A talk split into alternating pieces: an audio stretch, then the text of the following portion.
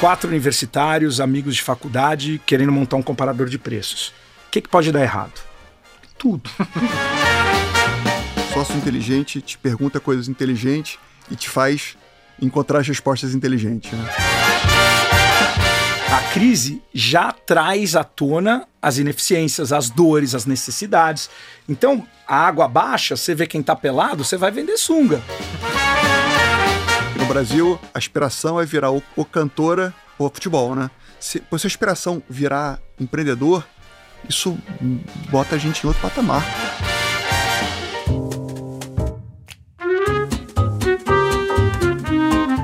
Bom dia, boa tarde ou boa noite. Meu nome é Samuel Ponsoni, eu sou gestor dos fundos da família Selection aqui na XP e esse é mais um episódio do Outliers, o podcast que traz para vocês os melhores gestores de fundos do Brasil e de fora do Brasil. Como de praxe, tem aqui do meu lado a Carol Oliveira, que é coordenadora de análise de fundos na plataforma da XP. Tudo bom, Carol? Tudo bom, gente. É um prazer estar aqui com vocês hoje. E hoje o episódio tá sensacional porque a gente conseguiu reunir aqui duas lendas do empreendedorismo brasileiro para um bate-papo sobre investimentos e investimentos em startups, ou no jargão do mercado aqui, investimentos em venture capital. Uh, um dos nossos convidados é o sócio fundador da XP, Guilherme Benchimol.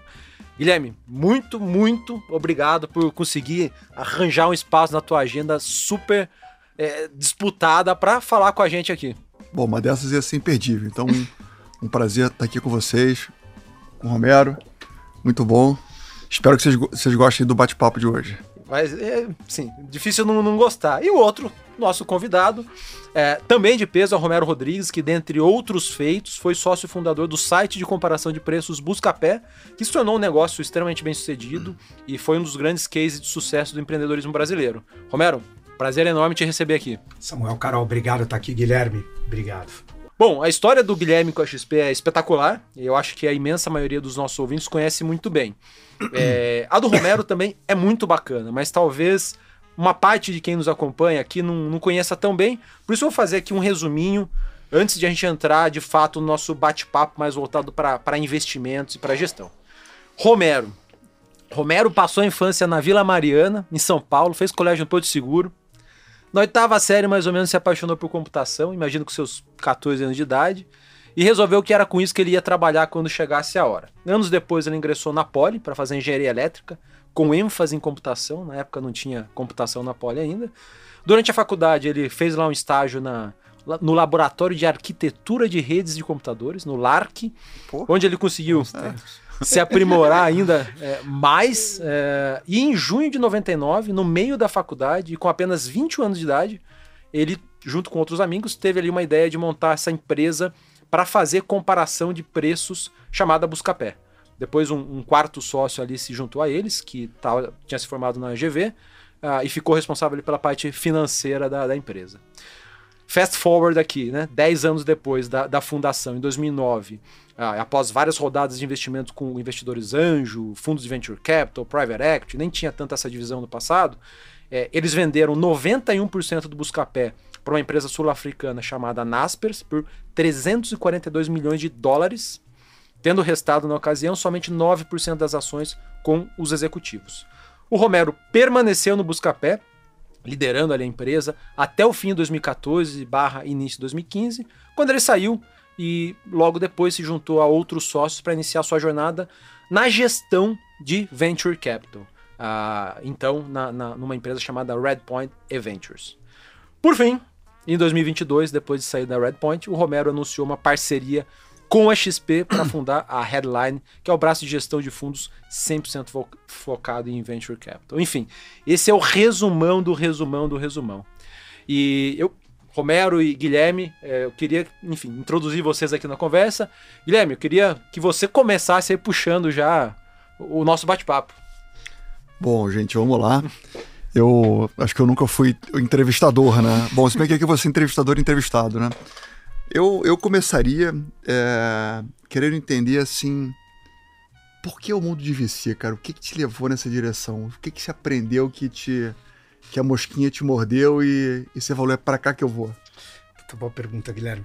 Você sabe que quando teve a saída do Buscapé, E foi uma transação emblemática na época e tudo mais. O que a gente não tinha percebido é que o Buscapé era a primeira startup que passava por financiamento por estágio, por venture capital, e que dava saída e retornava para todos os investidores. Então, investidor lá da rodada CID fez 300 vezes o dinheiro, da série A fez 60, da série B fez 11 vezes. É, e... naquela época nem, nem, nem. Assim, você começou a ter. Assim, não me lembro de ter tido empresas anteriores que tivessem tido rodadas e, e etc. Acho que Buscapé foi a, foi a primeira. Foi, foi a primeira startup a passar ah. por isso tudo.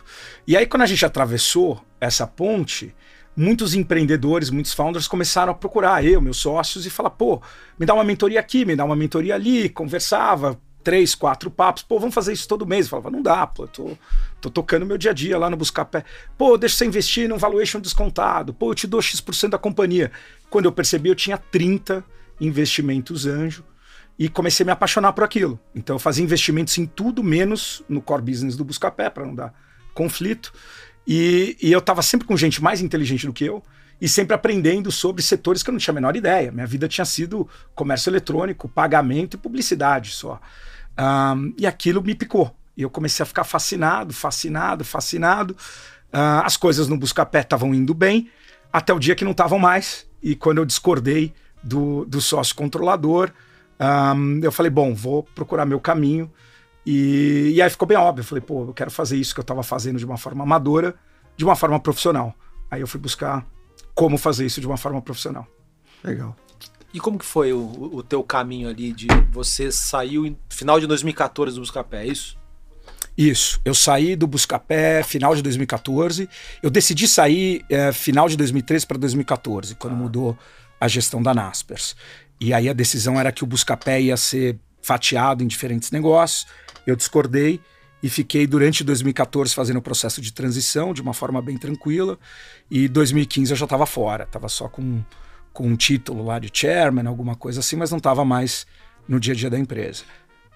Conta um, um pouco para a gente, então, de, dessa parte pós-Buscapé, porque a, é, a parte de, de Buscapé, e eu falei aqui de maneira mega resumida, porque foi muito, muito noticiada na mídia na época, né? As cifras envolvidas eram muito altas, é, é esse caso de sucesso do empreendedorismo brasileiro. Eu lembro que em 2009 eu estava saindo da Poli, né? É, colega politécnico, a gente vibra, né? Quando tem um, a gente gosta quando os brasileiros vão Barrista. bem. Quando, quando, quando é da mesma faculdade, a gente fica mais feliz ainda. E, e, e, eu lembro que chamou muita atenção e muita gente conhecia a sua história até Buscapé. Mas depois de Buscapé, assim, você meio que saiu dos holofotes, né? Se você pudesse resumir pra gente o que, que foi, foram esses últimos sete anos teus? Boa. Uh, quando eu decidi ir para Venture Capital, uma das coisas que eu fiz foi, obviamente, conversar com diferentes casas, diferentes investidores, entender uh, como fazer, como ganhar nesse jogo. E é uma classe de ativo muito específica, né? Ela é, ela é, é, é quase um trabalho de alfaiataria. Você tem uma série de coisas que você não consegue escalar e, e não vai escalar mesmo. Você precisa estar próximo do empreendedor, você não coloca muito dinheiro para trabalhar no começo, então o, o, tamanho dos fundos não costumam ser gigantescos. São bons, mas não são gigantescos. Um, mas uma das coisas mais curiosas é que é talvez uma das poucas classes de ativo que normalmente o ativo escolhe o gestor. Então, se eu sou um gestor de bolsa, eu vou lá, pego o Petrobras na prateleira e coloco no meu portfólio. Ah, quer Vale, pego o Vale e coloco no meu portfólio. Mas Venture Capital não. É a startup que escolhe o gestor. Por quê? Porque você tem uma sensação de seleção completamente falsa. Então a gente olha 1.200 companhias ano para investir em seis. Então é 200 para um. Só que os seis que você investir, eles não têm a menor dificuldade de levantar o cheque que você vai escrever. Um, dois, três, quatro, cinco milhões de dólares. Ele faz assim, pum, liga para o Guilherme, Guilherme, pá, já caneta ali um, liga para mais dois, três contatos, pá, resolvido. Então você tem que oferecer mais do que dinheiro. Dinheiro é necessário, mas vale mais, às vezes, o nome no cheque do que o número no cheque. Perfeito. E é muita externalidade. Então você tem que criar uma plataforma que tenha diferenciais para que o founder se apaixone e no limite fale assim, pô, legal que tem você me oferecendo cinco, mas eu acho que quatro desse cara aqui eu vou mais longe. E, e é aí que está o segredo do negócio. Como é que você cria essas externalidades? Mas, Romero, o que, que faz uma startup te escolher? Porque, assim, dinheiro hoje em dia não falta. Né? Assim, é... Não faltam fundos, mas o que, que é o diferencial que você consegue oferecer na prática? Na prática, a gente, a gente brinca que é, parte do, do nosso trabalho é escolher os empreendedores que já iam dar certo, mas fazer eles darem certo mais rápido e maior. Né? Então, é estar tá disponível uh, sempre para estar tá ajudando em diferentes frentes. Dependendo do estágio da companhia, tem algumas coisas claras que a gente tem que ajudar. Então, é, normalmente, quando faz um cheque de série A, você vai ajudar ele a construir máquina de vendas, vai ajudar ele a contratar time. Ainda não tem um time embaixo dos founders uh, muito sênior, vai ajudar ele na próxima rodada e assim por diante. Mas no final do dia, o founder vai olhar muito é, o que você traz de olho roxo e de cicatriz. Né? Então imagina aquelas dificuldades todas que você lá passou em XP no começo, eu em Buscapé, seja falta de funding, seja problema, uh, uh, às vezes burocracia, o que seja, né? contratação de pessoas chaves. E, e eu passei uh, por diferentes tipos de investidores em diferentes momentos do Buscapé. Sou muito grato a todos. Mas eu tive investidores bem no começo da história do Buscapé que foram fundamentais para o sucesso da empresa. O nosso primeiro plano de negócio era uma página de Word. Pô, não tinha é, McKinsey, era quase sócio da McKinsey, ele já remodelou aquilo. Aquilo já valorizou a, a, startup em duas vezes. Poxa, o outro era conectado, tinha trabalhado no Chase, conhecia todo mundo em Nova York, conseguiu me conectar com todos os possíveis investidores. Né? O terceiro era operador, passava cabo em São Paulo inteiro. Então falou, pô, deixa eu te ajudar aqui no administrativo, financeiro e todo o resto. Então, esse valor agregado, tirando o que é burocrata, o dor de cabeça do do, da mão do, da frente do empreendedor, ou às vezes palpitando e provocando para o empreendedor ir para a direção certa, é o que faz o empreendedor falar, pô, eu quero fulano ou ciclano aqui no Perfeito. conselho da minha empresa. E tem essa identificação, quer dizer, é, é, como eu fui founder, você foi founder, é, quando você vai para o outro lado da mesa, o empreendedor olha e fala assim, pô, esse cara sabe o que eu estou sentindo. E a simpatia vale dos dois lados. Então eu sei, é, é, na hora de fazer um pós-mortem de algum problema seríssimo, que a empresa uh, fracassou num projeto ou qualquer outro exemplo, eu sei como o founder está se sentindo, eu sei a hora de apertar, eu sei a hora de fazer carinho, tive lá, sei como é.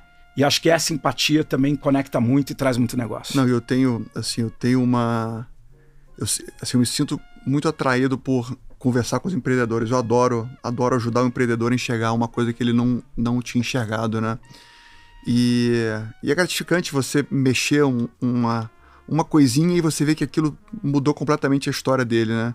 Então, acho que se eu não tivesse aqui, eu acho que eu, que eu estaria ao seu lado aí o tempo inteiro ajudando os empreendedores, né? É... Vambora! Vamos lá, bora junto, né? Tá, tá Vambora junto, bora junto, bora junto. Bora junto. É. Mas eu, eu ia comentar da. da é, não é, então não é só o cheque. Não é, é muito mais do que o cheque. Ou seja, aquele empreendedor que está se sentindo sozinho, que tem uma boa ideia, que tem um bom time, mas, mas quer, de repente, conversar com alguém que possa ajudar ele a levantar a cabeça. Essa é a ajuda que você faz. É isso aí. É isso aí. Tá no momento bom e no momento ruim. Né? É, e eu sei a importância disso porque a gente teve na XP, a gente teve três grandes investidores.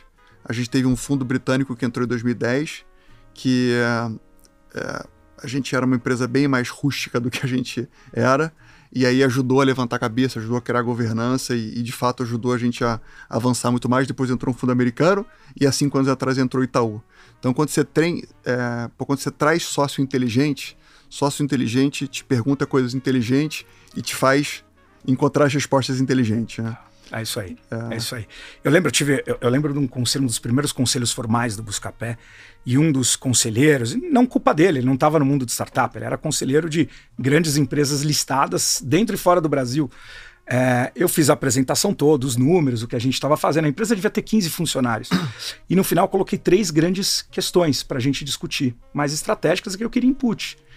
Eu lembro que ele virou para ele e falou: pô, você não entendeu muito bem esse negócio de conselho, né? Não é para a gente dar conselho, não. Você diz o que você quer fazer, a gente fala não. Ou a gente fica quieto. Eu falei, pô, não acredito que vai ser isso. Eu tô precisando de ajuda aqui.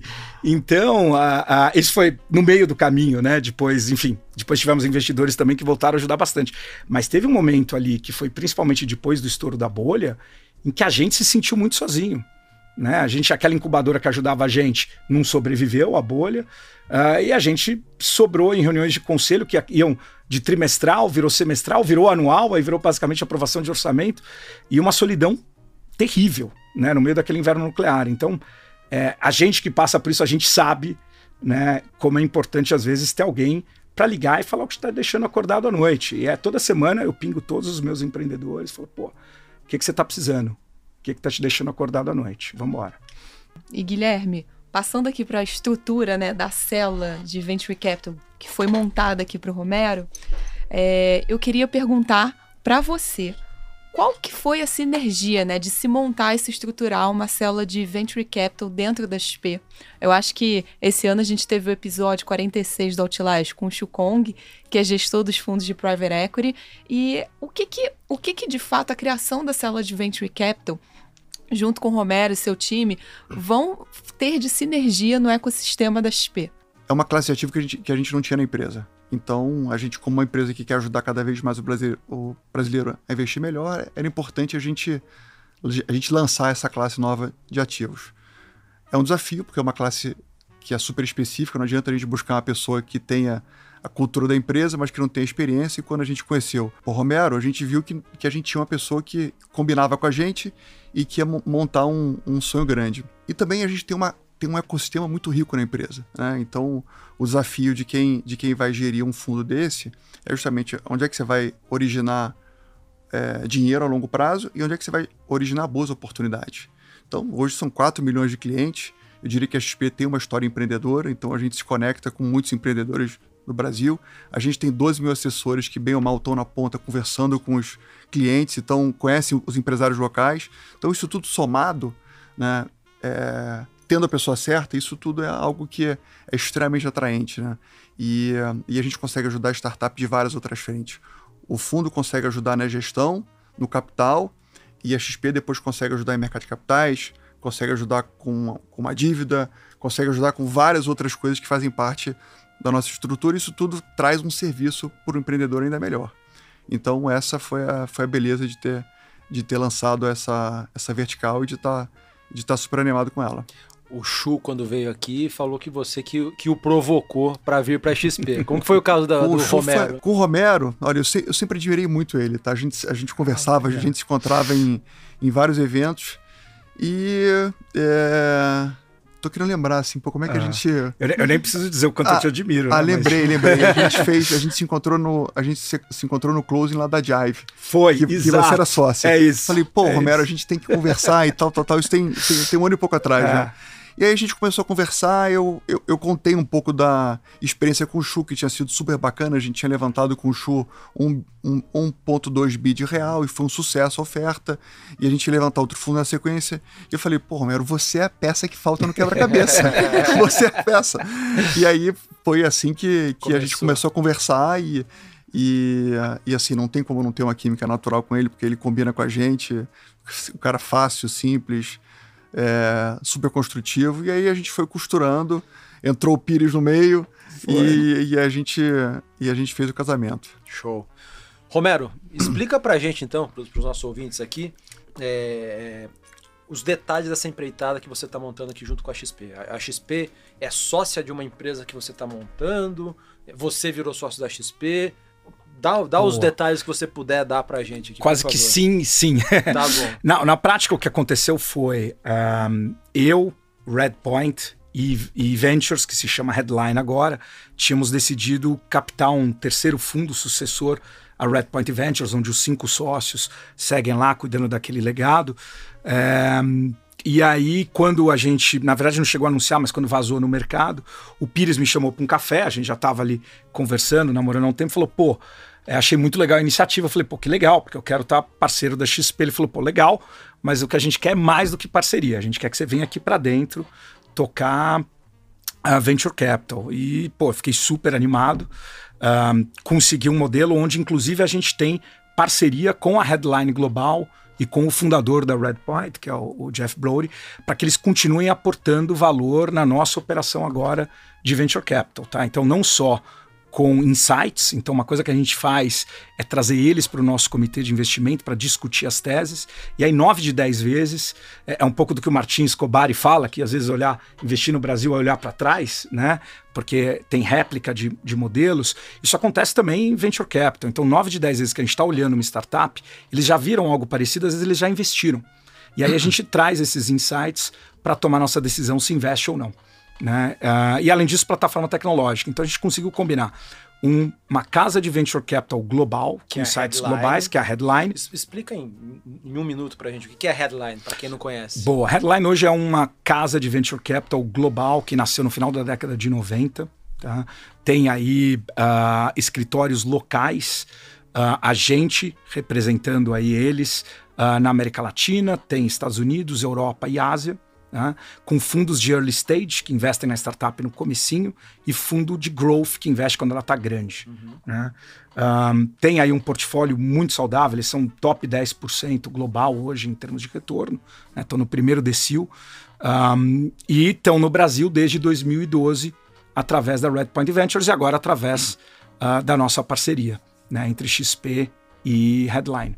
E eles, então eles vão ser sócios dessa empreitada aqui junto com, com o junto XP. com o XP. Perfeito. Então, então, no final, a plataforma ela é única, porque uma plataforma tradicional de venture capital teria um time de gestão, com track record, com, enfim, é, reputação, que vai trazer os deals. Que eu diria que a gente tem. Né? A gente tem o que é novo. Pô, o alcance da XP, não só para captação, mas o Guilherme colocou super bem para originação. Então, quando a gente pensa no mundo pós-pandemia, as startups todas ah, basicamente remotas, ah, a originação vai sair desse eixo Rio-São Paulo. Hoje, até hoje era fácil cobrir. São Paulo, Rio, no máximo Floripa, você cobria 95% das startups. Pós-pandemia, ficou nacional. Né? E aí a nossa plataforma com 12 mil assessores é imbatível em originação. E por último, a Headline, trazendo insights internacionais e plataforma tecnológica. Hoje, é, o, o time, né, todo, todo o time que vai tocar esse processo de alocação e gestão dos ativos, a gente conta com uma consultoria, digamos assim, da Headline, a gente conta com o ecossistema da XP, conta também com você, como experiência enquanto empreendedor, e conta também com o time que você vai formar, é isso? Perfeitamente. Estamos formando um time, já trouxe uma pessoa sênior para o time, nós vamos ter eu, mais duas pessoas sênior como partners, ah, três analistas e associates, mais três ah, ah, estagiários. Então, um time de nove pessoas no front office e aí toda a retaguarda e estrutura da XP. E fiz um convite para o Guilherme de participar do nosso comitê de investimentos para também ajudar Olha a só. selecionar os empreendedores e gerar e, e originar, né? Porque na hora que o founder sabe que o benchmark tá ali, vai- a fila vai ficar mais longa. Se um convite assim ao vivo, pô, vou ter que aceitar, né? Mas eu já tinha aceito antes. Já tinha aceito Boa, antes. Mas essa, essa coisa que ele comentou do, do empreendedorismo, os, os fundos de VC normalmente acabavam focando muito mais no eixo Rio-São Paulo. Sim. E com a presença nossa nacional, assim, a gente atende cliente do Brasil inteiro. E tem empreendedor no Brasil inteiro, No né? Brasil inteiro. Então, como é que a gente consegue. é, a gente acredita que, que o, o- o empreendedor vai mudar o Brasil. Então, aqui tem uma questão até além do business, né? A gente tem mais empreendedores que acreditam no Brasil, que fazem a coisa certa, que empreendem, que geram emprego, que geram renda, que trazem inovação. Isso faz o Brasil ser cada vez melhor. E às vezes Então, esse cara precisa, não- não- nem, nem só da grana, como vocês falaram anteriormente, né? É do capital intelectual, né? Do- É da isso, da governança. plataforma. Então, então esse né? projeto ele é mais do que simplesmente business. Bom, eu não tenho dúvida que, as que os clientes que investirem nessa classe de ativos vão ganhar muito dinheiro. A menor dúvida disso. É, eu não tenho dúvida que a gente vai ajudar muitos empreendedores na ponta, mas quem mais ganha com isso é o Brasil. Porque quanto mais empreendedores tiverem, a gente forma aquele ciclo que eu, que eu, que eu mencionei anteriormente. Se cada vez mais o brasileiro achar que é mais fácil empreender e que as aspirações do Brasil são outras, né? Porque no Brasil, é, a aspiração é virar ou, ou cantora, ou cantora, ou jogador de, de, futebol, né? Se, se a aspiração virar empreendedor, isso bota a gente em outro patamar. Da geração. né? E aí a gente já tem dinheiro, a gente já tem competência, a gente tem, tem, tem ferramentas que podem ajudar esse empreendedor, o Brasil vai ficando cada vez melhor. Romero, a gente já teve aqui alguns gestores de fundos de private equity, ah, mas venture capital é, é o primeiro. Então Hum. eu queria que você ajudasse aqui os nossos investidores, eh, listando as- nas suas palavras as principais diferenças entre um fundo de, de private equity e um fundo de venture capital, de maneira não tão complexa. Perfeita, vamos lá. Venture Capital, no fundo, é quase que uma categoria dentro de private equity. Né? Então, a gente vai fazer investimento em companhias privadas, vislumbrando mais do que distribuição de dividendos, que pode acontecer, mas valorização uh, daquelas ações. Então é ganho de capital uh, da onde vem a maior parte do retorno do fundo. Uh, de uma forma mais caricata, a gente brinca que é investir numa empresa muito, muito grande enquanto ela ainda está muito, muito pequena. E para isso acontecer, ela precisa ser muito escalável. Então, é, a gente acha que é investir em tecnologia, mas tecnologia é meio. Não tem como você investir numa empresa que vai crescer, o que ela precisa crescer para a gente ter o tipo de retorno que a gente está falando, e a gente está falando aí de 100, 200, 300 vezes o investimento, se ela não tiver uma base tecnológica muito forte. Não tá? precisa então, ser, pode ser uma empresa de construção civil, de saúde, pode ser, pode ser qualquer poderia setor. ser qualquer setor. Uh, poderia não ter tecnologia? Em teoria, sim, mas até hoje não foi visto nada que sem tecnologia consiga escalar na velocidade que a gente precisa e no tempo que a gente precisa. Né? Na média, um fundo de venture capital de early stage, ele vai ficar aí 6, 7, 8 anos em média investido em cada companhia. Então, nesse período de tempo, você tem que valorizar 100 vezes nos ativos que você acertou, que foi bem. Mas tem, mas tem muito dessa coisa da, da investida acreditar que eu só vou buscar um fundo se eu tiver um, se eu for uma empresa de tecnologia. Isso não é verdade, né? Isso não, isso não, é verdade. Assim, é, é para qualquer empreendedor, desde que o negócio dele seja escalável, desde que ele tenha competência, a ideia seja boa, ele tenha time, tenha consistência. É isso aí. É isso a tecnologia aí. E a definição, ferramenta. Exato. E a definição de tecnologia hoje é um pouco elástica, né? Você consegue ver tecnologia onde você quer. Então, se você tem escala, tem crescimento, faz todo sentido. De uma forma assim muito simplista, você tem dois tipos de companhias que venture capital investe. Uma que a gente chama de tecnologia de fronteira. Aí é, ah, poxa, algo que é um breakthrough, que ninguém nunca fez antes. Você vê no Brasil, vê, vê menos. Um porque você precisa estar. Tá, um, alguns exemplos do. Até que, que foram investimentos uh, que eu participei. Pismo, que é uma processadora de pagamentos. É estado da arte. Eles estão agora saindo do Brasil, estão indo para a Europa, para os Estados Unidos, para a Ásia. Né? PSafe, que é contra-ataques uh, de hacker, de cybersecurity, cyber, é, é, é, segurança digital está no mundo todo. Quer dizer, é, você vê esse tipo de tecnologia no Brasil. Mas o que você mais vê é o segundo tipo, que é inovação em modelo de negócio. Então, geralmente são aplicações que vão usar tecnologia para inovar no modelo de negócio. Um exemplo, Gimpass. Tá? Então, ah, poxa, o que, que tem de tecnologia na Gimpass que não existia no mundo? Nada. O que teve é uma inovação de modelo de negócio de os empreendedores olharem e falar assim, pô, tem um monte de esteira parada instalada no Brasil inteiro. Pô, como é que eu melhoro o uso desse ativo que está parado? E do outro lado tem um monte de gente triste que paga a anuidade da academia, não usa e se sente mal e pega trânsito, poderia fazer uma academia perto da reunião que já está saindo. Pô, vamos criar uma rede onde uh, a gente faz esse uso compartilhado de todos esses, uh, esses ativos que estão instalados de um lado e todas as pessoas que querem fazer exercício do outro. Vamos vender isso como um plano de saúde para as empresas? Né? Então, se parar para pensar, tecnologicamente, Muito não é nenhum breakthrough, o mas o modelo de negócio é inovador. Então a inovação, às vezes, faz com que, do modelo de negócio, faz com que você nem precise ter muita tecnologia. Por isso que a gente brinca. O pessoal fala fake until you make, né? Quer dizer, você finge que tem a tecnologia, mas você consegue desenvolver ela às vezes depois. Né? Então, embaixo do capô ainda tem barbante. Uhum. Mas depois que você vendeu o, o primeiro carro, você corre para construir o motorzinho. Mas você pode ter aqueles cases assim do tipo aquele empreendedor que, que não, não tem um business tão tecnológico assim. Ele, ele montou um, um bar diferente. Ele montou um bar diferente, ele quer escalar, ele sonha em ter um dia 500 bares. Isso se encaixa nessa grade de investidas que você olha? Ou, ou isso já é uma coisa muito, muito convencional Econ demais, é, Economia tradicional. Ah, tradicional demais, pode, é. dependendo do ângulo, pode encaixar. É mais incomum, mas pode. Um, a gente investiu numa Construtec, que até o fundo da Redpoint uh, e Ventures 2, que foi distribuído pela XP, que é a ABC da construção. O founder, o, o, o Thiago, um founder incrível, um empreendedor Endeavor. Uh, e você fala assim, pô, mas é, é, é varejo de material de construção? É um jeito muito míope de olhar. Um jeito uh, que a gente olhou foi, pô, ele está construindo uma capacidade logística incrível para distribuir produtos que os grandes marketplaces não vão conseguir dis distribuir, centenas de metros de acabamento, de piso, na vanzinha. Né, da, da, da, do Mercado Livre ou da Amazon, e ele está criando franquias no modelo CapEx Light, né, com pouco ativo, em cima dessa malha uh, de logística. Então, é um business de economia real, pegou um super impulso por causa de pandemia uh, e tem muita inovação no modelo de negócio, mas a empresa é começou como E, e por que, que ela pegou a Óbvio, ele usa, ele usa muita tecnologia para integrar as rotas e para ter um centro de distribuição inteligente. Mas até aí, hoje, se ninguém usa tecnologia para isso, está fora do jogo. Né? Ah, e o mais legal é que não é nem que ele fundou, fundou a empresa, ele é de fato o fundador que mudou de escala, mas é uma empresa que vem do vô dele. Então você vê um exemplo de economia real ah, e que a gente consegue acelerar com venture capital um impacto tremendo. Graças a Deus indo bem. A gente está aí seis vezes ah, o investimento, 5,8 vezes o valor investido. Ela fechou uma rodada agora com a Duratex acima de um bilhão de reais. A gente investiu a 150 milhões de reais. Então já foi um belo ganho para o fundo. O que, que são aquelas letrinhas que tanto falam assim, Series A, Series B, C e etc, etc. E, e, e assim, eu vejo que tem muito empreendedor que ele fica focado na próxima rodada.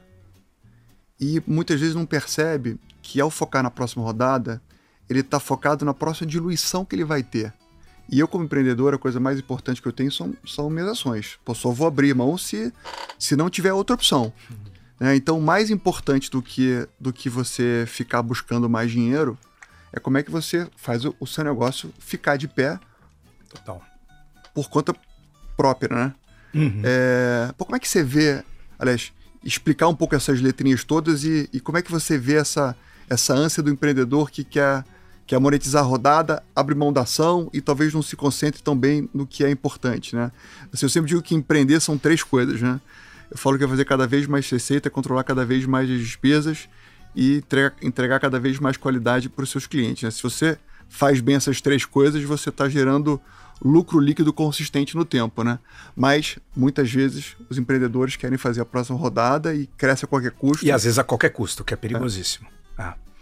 Bom, a sopa de letrinhas, até eu mesmo que fui empreendedor e passei por isso, eu fui aprender meio que no final do processo do Buscapé, porque boa parte do que a gente tem hoje de academia de startups de venture capital estava sendo construído ali, né?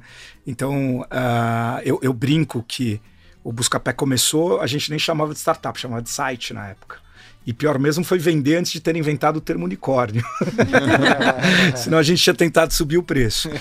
Mas pegando o Buscapé como exemplo, imagina ali quatro universitários, acho que o exemplo da XP também é ótimo quatro universitários, amigos de faculdade, querendo montar um comparador de preços.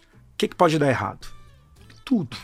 Os quatro podem ser péssimos sócios, apesar de serem bons amigos, podem nunca conseguir desenvolver a tecnologia, pode ser que ninguém use, apesar de ir para o ar, pode ser que vá para o ar, as pessoas usem, mas as lojas não queiram estar listadas, como de fato aconteceu e a gente tomou o processo, o lojista querendo tirar do ar. Pode ser que a gente consiga cobrar, mas não consiga escalar a máquina de vendas, então assim, os riscos são ilimitados. Um bom grupo de empreendedores vai pegar dinheiro suficiente para tirar um grande risco da mesa e vai focar naquele risco. Então, normalmente, não precisa ser isso, mas normalmente é o protótipo. Então, eu vou lá e levanto com o Samuel, com a Carol, com o Guilherme, 300 mil reais para fazer um protótipo. 300 mil reais, eu tenho um protótipo ou eu não tenho? Se eu tenho, eu tenho todos os riscos do mundo, menos um. Eu subi um degrauzinho. E essa fase do protótipo ela seria o quê? Pré-seed. Essa frase seria ainda. Essa fase inicial, às vezes seed, mas normalmente é anjo. É o que a gente chama de família, amigos e tolos, né? O FFF, e depois anjo. Perfeito. Porque é quem acredita nos quatro universitários. Tá. É, o problema é que os tolos não são tão tolos, porque se você não entrega o protótipo, peraí, o risco aumentou. Porque além de ter todos os riscos, agora eu não sei se eu confio mais no Romero e nos sócios dele. Depois que pôs o protótipo, pô, deixa eu tentar tracionar. Depois deixa eu testar modelo de negócio. Depois deixa eu escalar a máquina de vendas. Cada um desses degraus são um estágio. E o jeito de uma startup pequena conseguir ganhar de uma empresa muito grande, ela está extremamente focada em resolver um gargalo de cada vez. Até, obviamente, depois do Série B, tal, que ela já virou, já está estruturada como empresa grande e vai ter que começar a ter dores, inclusive, de empresas grandes. Então, cada uma dessas letrinhas significa mais ou menos o componente de risco que tem naquele estágio e o quanto já foi comprovado.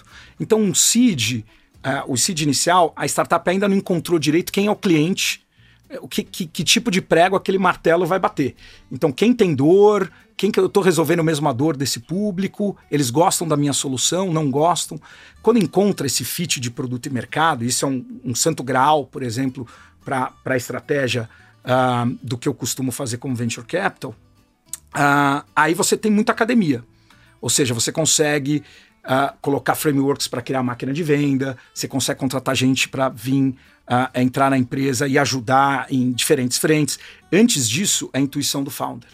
É entender que, poxa, de repente eu tenho que estar tá dando curso uh, para as pessoas investirem no mercado financeiro e não o que eu estava tentando antes. Essa parte é o que a gente chama de vale da morte. Isso aqui é o seed. Né? Depois você tem o, o seed tardio e o série A, que geralmente a empresa já passou desse ponto. E agora o grande desafio vai ser escalar as vendas. Aí o Série B vai entrar quando a empresa já está com as vendas lá nos seus 20, 30 milhões de reais anualizados ou mais, uh, e vai ajudar a expandir ainda mais rápido. Série C, que já é growth, vai ser para fazer uma expansão não das receitas, mas uma expansão geográfica, ou uma expansão de produto para o mesmo cliente, ou uma expansão de cliente. Vou sair do B2C, vou para o B2B também, vou sair do Enterprise, vou descer para o SMB e assim por diante. Então, a cada série. A cada série vai, você vai tem um desafio e você tem um tipo de investidor uhum. especializado para aquilo. Tá?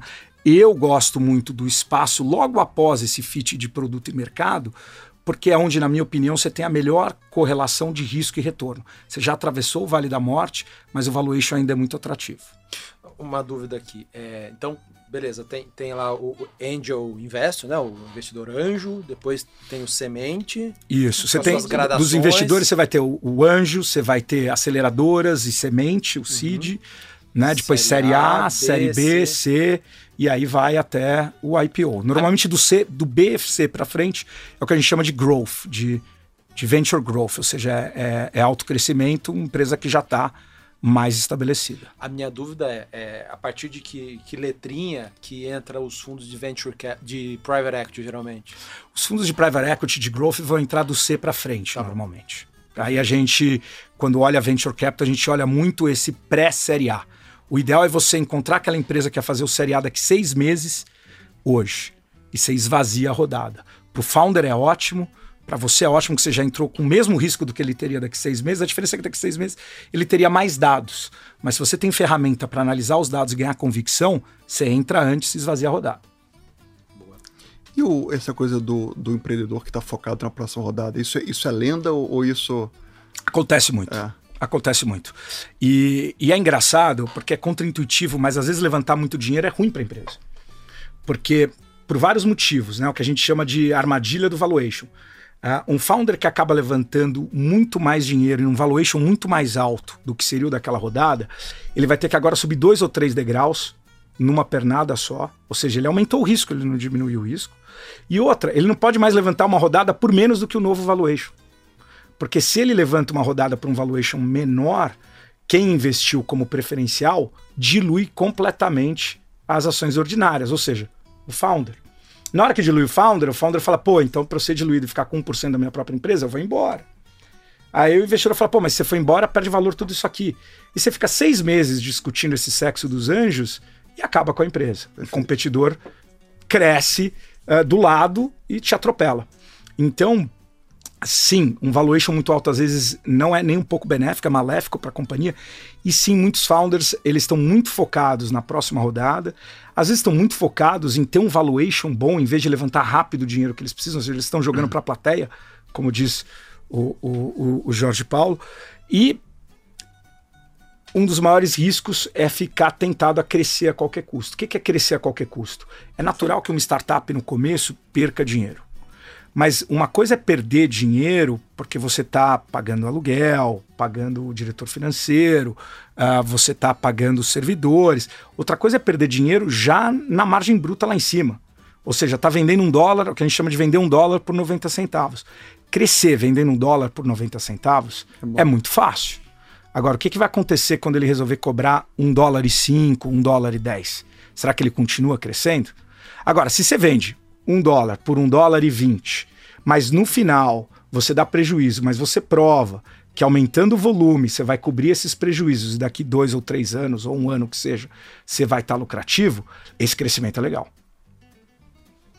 E Romero, pensando até no chapéu de gestor de fundo, o que, que seria para você o tamanho ideal de portfólio de empresa, número de empresas? É, quando a gente olha até em retrospecto toda a sua experiência enquanto gestão, você comprava essas empresas para ser o sócio majoritário, sócio minoritário? Como é a sua cabeça pensando num portfólio de venture capital? Boa. Eu fui, me sinto ainda empreendedor, mas fui empreendedor, fundador, e eu concordo com o Guilherme, a pior coisa que tem é você ser diluído.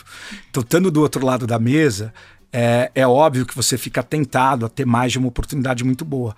Mas é uma conta que também não, não é muito inteligente, é meio contraintuitivo, mas o ideal é você ser um minoritário relevante.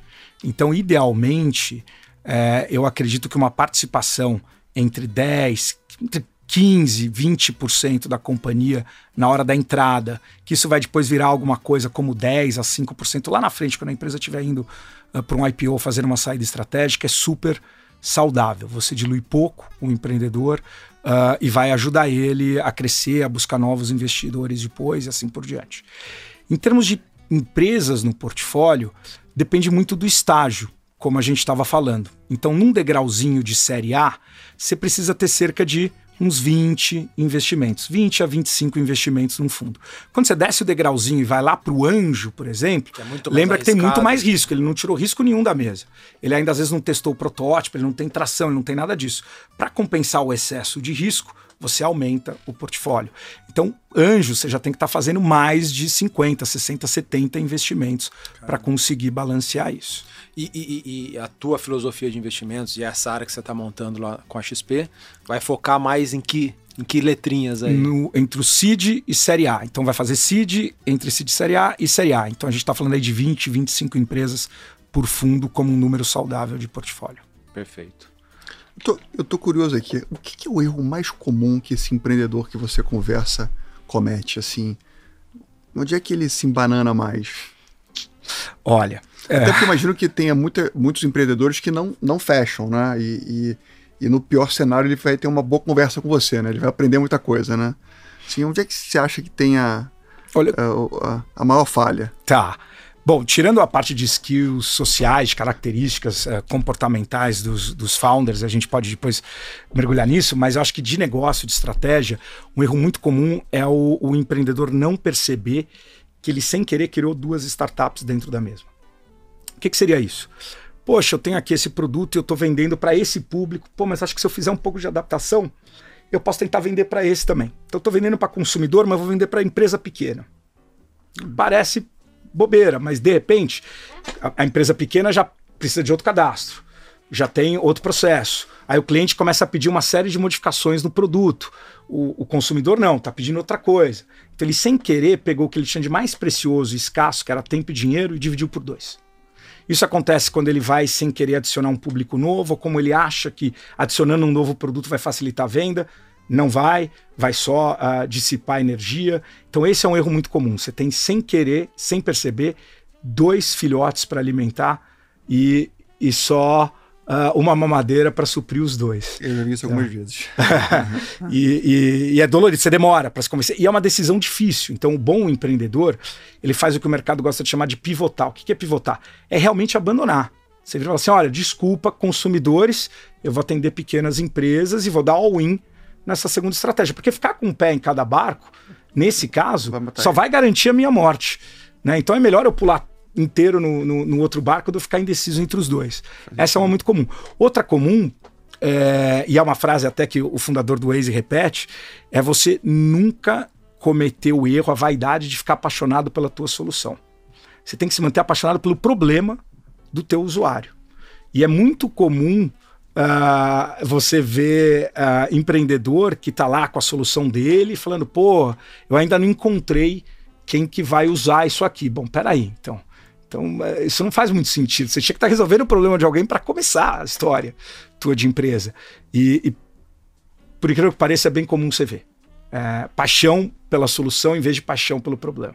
O que, que você olha quando você vai selecionar uma empresa? Assim, o que, que são os, os targets que são, são seus milestones importantes? Boa.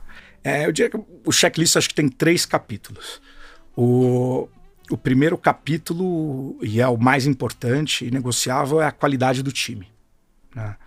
E, e aí a gente vai ler uma série de coisas, mas, mas principalmente entender é o quanto o empreendedor escuta e absorve. Se ele é sabichão, se ele está sempre falando, ah, não, não, não, ou se ele é o que o americano gosta de chamar de coachable, né? Que escuta, que absorve, que anota. E assim, todos os bons empreendedores que eu conheci, eles estão sempre escutando mais do que falando, estão sempre anotando. Aí ele leva aquela ideia, testa com mais gente, volta, transforma aquela ideia numa ideia dele, do time, volta e implementa. Né? A gente costuma brincar que um bom. Você sabe que você acertou num bom time quando você às vezes faz uma provocação numa reunião de conselho e não é que ele não fala não, e não é que ele fala tua ideia é boa, é melhor. Ele fala, ah, deixa eu pensar. Ele volta na próxima reunião e ele fala, eu tive uma ideia. E você vê um pedaço da tua ideia ali no meio da ideia dele. E é lindo, porque o accountability é dele, né? Ele agora é responsável por entregar a ideia dele. Ele não pode apontar para você e falar assim, ah, foi você que sugeriu aqui. Né? Ah, a segunda é ele entender os pontos fracos dele e conseguir complementar trazendo o time. Então, ser um team builder. Né? Então ele conseguia agregar pessoas que fortalecem uh, os pontos cegos uh, que ele tem. Uh, uma terceira, alguém do time. Existem exceções, mas para a gente, alguém do time precisa conhecer daquele espaço que eles estão atacando. Então é uma health tech, é uma empresa de saúde. Quem é médico? Quem já trabalhou no espaço de saúde? Não, ninguém. Mas a gente vai trazer um consultor. Pô, legal, traz o consultor, dá um pedaço substancial da empresa para ele e volta para falar comigo. Né? A gente quer é que quem entenda do espaço esteja realmente comprometido com o processo, né? com pele no jogo. Um, bom, a, a, lista é longa, mas ele tem que ser, é, obviamente, um bom vendedor do sonho dele, então ele tem que ter uh, ambição, uh, correr risco uh, e propósito no final do dia. Então, assim, os bons empreendedores que eu conheço, óbvio, quer construir uma grande empresa, quer ganhar dinheiro, mas mais do que isso, quer deixar um legado. Por mais que não fique o legado, mas a vontade é de deixar um legado. Você comentou sobre, sobre montar equipe, né? ter, ter as pessoas que possam te complementar e etc. Como é que acontece isso na prática? Né? Eu, eu tive uma ideia, eu não tenho, não tenho grana direito, né? tive, tive meus amigos ali que me ajudaram um pouquinho. Como é que eu monto? Até porque imagino que muitos empreendedores que queiram, aliás, muitas pessoas que, que sonham em empreender vão escutar a nossa conversa aqui, né? Ah. Assim, como é que elas começam, elas contratam pessoas sem dinheiro, sem, sem coisas tão concretas assim? O que, que o que os empreendedores que você viu fizeram que deu certo?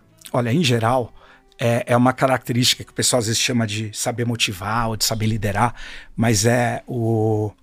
Na Apple falavam que o Jobs ele tinha um campo de distorção da realidade. E quando você chegava perto dele, ele te convencia que o mundo ia ser do jeito que ele acreditava. e por mais que o celular mais vendido e mais sexy do mundo era um celular que tinha cento e tantas teclinhas lá, que era o BlackBerry, ele acreditava que não ia ter nenhuma tecla, o celular do futuro. E ele distorcia tão bem a realidade de quem estava próximo dele que todo mundo acreditava naquilo. E é o que basta. No final do dia, todo mundo acreditar, porque à medida que você traz o primeiro sócio que acredita, o primeiro investidor que acredita, o primeiro uh, colaborador, o primeiro cliente, aquilo vai se tornando realidade, né? Então você pega, por exemplo, um livro que eu adoro, que é Sapiens, né? A história desse primatinha que chegou até aqui, é, é, tudo são histórias, né? Maravilhosas. Uma empresa é uma coisa completamente abstrata. E é uma coisa abstrata que é dona de coisas. Pode ser dono de imóvel, dono de carro, dono de bens. Então eu acho que o bom founder, antes de mais nada, ele tem essa paixão por aquele problema, por aquela empresa, por aquilo que ele quer criar, e aquilo contamina. Então é, ele naturalmente vai aglutinando, né, como gravidade em volta dele, um monte de gente boa. E gente boa traz gente boa e aquilo vai crescendo. E quanto mais gente acredita naquela loucura, menos loucura aquilo é. Então tem empreendedor que começa assim, ele vende a ideia, distorce essa, esse, Cria seu campo de essa realidade e ele vai atraindo gente que, que vem trabalhar com ele no amor. Toma é 1% aqui, toma 2% e, e é isso aí. Isso, sem salário, é, não, Guilherme, quase nada. Mas como a XP não foi assim? Que como foi que foi a XP? Não, a gente foi... sabe que foi, todo mundo leu o livro. Foi exatamente assim, foi assim mesmo. Não, pô, no final é, é, isso mesmo. É que, é que hoje em dia, é, talvez tenha muito empreendedor que, que, que acha que para começar você tem que levantar dinheiro. Você pode começar, pode. você pode começar no amor mesmo, na paixão, pode. na é, expondo as suas ideias, porque isso por si só já contagia. É, é que é um amor embasado, E né? não, embasado, com, sem com- dúvida, Com, mas- algum fundamento. Mas né? a, a sua moeda de troca no começo é muito, olha, eu- eu vou juntar aqui três sócios comigo, você vai ter 5%, você 10%, você 5% e, e a gente vai se vorar aqui por, por seis meses.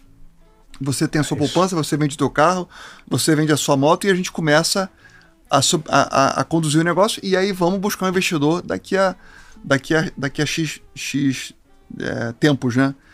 É, então dá para começar assim. A gente começou assim no começo, né? Então eu tive que vender meu carro, né? História conhecida já, mas é, então acho que essa coisa da paixão eu, eu acho que é bem por aí mesmo. Assim, se você é apaixonado, você vai convencer, convencendo e as pessoas querem estar ao lado de pessoas que fazem elas se sentirem mais vivas, né? Pô, tá do lado do Romero, ele me convence tão bem da história que eu quero ser parte disso. Ele, ele contou uma história que eu acho que vai dar certo. Deixa eu embarcar nesse foguete, né? E esse, e esse modelo, eu acho, é, nada contra um modelo mais estruturado. Sai três caras do MBA, fazem um brainstorm, montam, funciona também. Mas esse modelo ele é criado com mais resiliência e mais cultura. Porque o que aglutinou todo mundo desde o começo foi muito mais forte culturalmente do que uma coisa mais estruturada que funciona super bem. E a gente vê boas empresas criadas dessa forma. Mas essa forma, vamos dizer assim, mais raiz, costuma criar empresas mais resilientes. Romero, assim, acho que a gente entrevistou aqui dezenas de gestores já, a gente está no episódio, eu, eu não sei qual que vai ser esse número aqui, se é 50 e poucos. A gente falou com muitos gestores de ações, gestores de private equity, gestores eh, de multimercado, de crédito, é, e é pensando nos fundos multimercados. Né? A rotina do- do- do- dos gestores, dos analistas, é abre a Bloomberg, olha noticiário, é, vê lá a cotação do dólar, do DI, da bolsa e, e toma as decisões de investimentos. É, obviamente que num mundo de startups, é, que as empresas estão ali no- no- na prancheta ainda, é, é diferente, né? É, não tem cotação das empresas no dia a dia, as marcações são feitas quando acontecem a cada ano, né? Ah.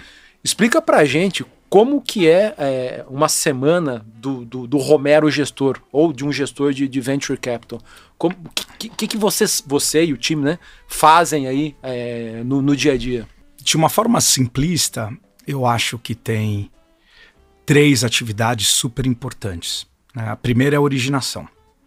Então, é, a gente tem que garantir que a gente está cobrindo ah, a grande parte do mercado. Então, a gente costuma ter coberturas aí de 70%, 80% do mercado. O que, que significa isso? Quando você olha depois que passou o ano, todo mundo que recebeu investimento, 80% eu tive ah, eu conversei, eu tive a oportunidade de olhar e saber se eu ia investir ou não. Tá? É, isso é muito importante para a gente separar o bom do ótimo. né? A segunda é fazer seleção, é estudar os casos, é eventualmente desenvolver tese, se você for ser um pouco mais ah, ah, proativo de buscar algum setor, ou no caso de ser reativo, você recebe constantemente o deal flow e vai analisar e vai aprofundar.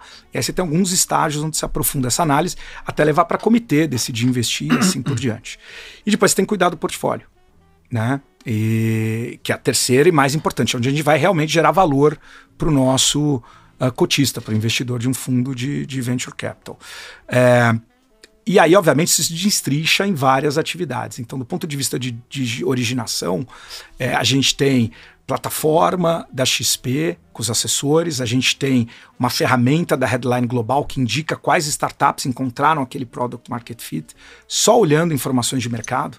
Então, elas identificam que tipo de tecnologia a startup instalou, quantas pessoas ela contratou, em que áreas contratou. Fala, pô, vai falar com essa aqui, que essa aqui tá com Apita cheiro. um sinalzinho pra apita vocês um sinal e sistema. fala, vai atrás dessa, que essa aqui daqui Que 5, legal. 6 meses, eu acho que vai fazer uma série A.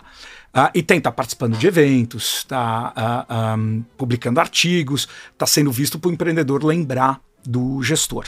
Na segunda parte, que é seleção, ah, aí é estudar muito, não tem jeito, é estudar, é conversar. A gente tem que fazer muito background no founder, porque a empresa naquele momento, o Excel aceita qualquer coisa. Fazer a né? checagem. Ah É o famoso puxar a capivara do puxar do- do- a do capivara cara. toda do founder.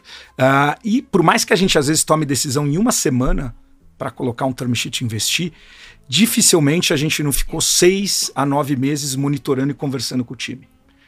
Então, é, você vai lá, bate um papo, dá uma mentoria, tudo é processo. Vale para os founders que estiverem escutando a gente. tudo é processo de seleção. Então, qualquer mentoria que você esteja pegando com qualquer. Uh, com qualquer pessoa é um possível cliente, é um possível investidor, então tenha sempre essa antena ligada. Né? E aí o dia a dia, depois que você investe, é uma delícia, porque você está ali junto do founder, ajudando em todos os desafios. E, é um pouco do que o Guilherme comentou, de você ter aqueles momentos, ahá, de falar, putz, um enigma, deixa eu ajudar esse cara a resolver esse enigma. Né? E, e a vantagem é que você tem 20, 25 companhias te trazendo enigmas. Você participa muito mais dos momentos enigmas do que quando você está só operando a sua empresa. Agora, você tem que saber ser muito uh, cuidadoso para não ser prescritivo. Então, um bom investidor, ele não vai virar para o empreendedor e falar assim: você tem que fazer isso. Ele vai provocar, ele fala: pô, você já pensou se de repente você está falando que vai acelerar aqui, mas você já pensou se de repente a curva for fechada? Quais são as opções? Então você tem que ser provocativo. É muito mais tá? as perguntas do que por tentar isso, dar respostas. Por isso, um founder que escuta, absorve, pondera é tão importante.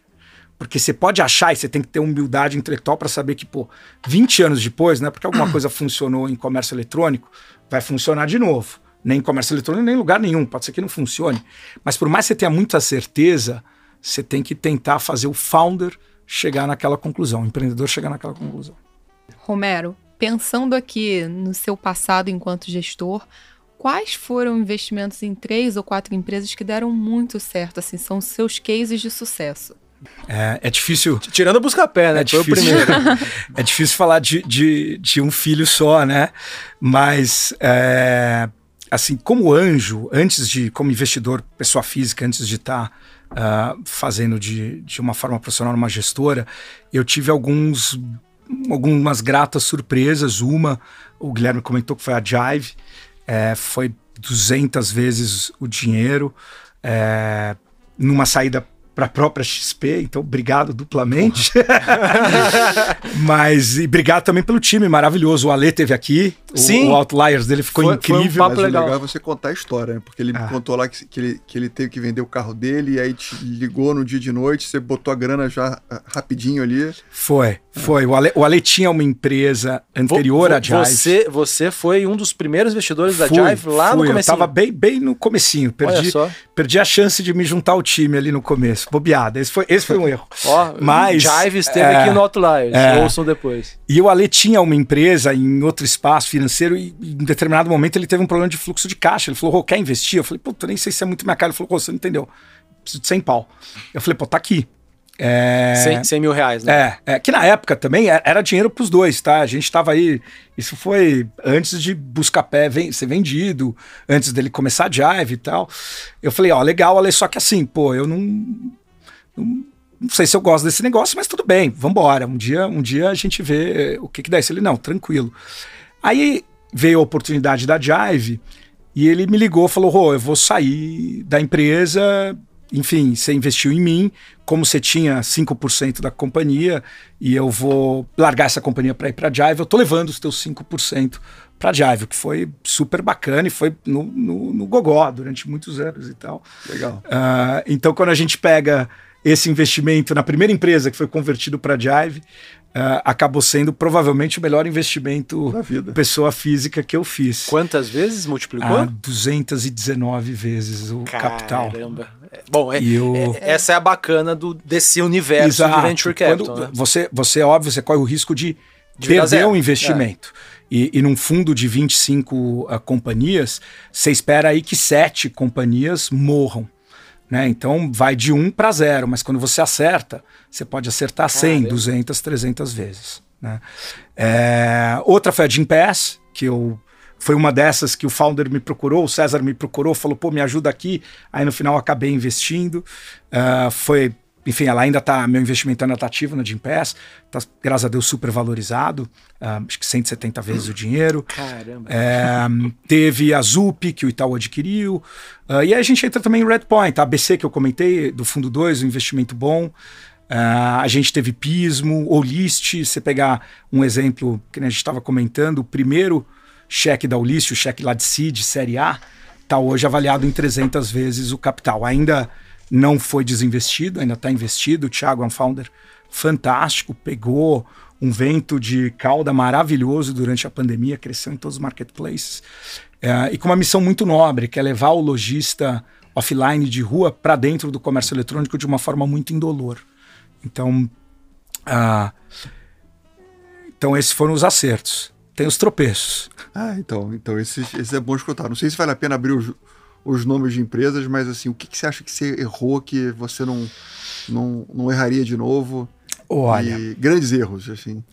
Tem um erro muito, muito comum e, e, e é engraçado, uh, porque a gente estava falando uh, do que é importante no checklist para fazer um investimento e a gente falou de pessoas, depois tem mercado, então é, para o tipo de retorno que a gente precisa ter, precisa ser um mercado muito grande.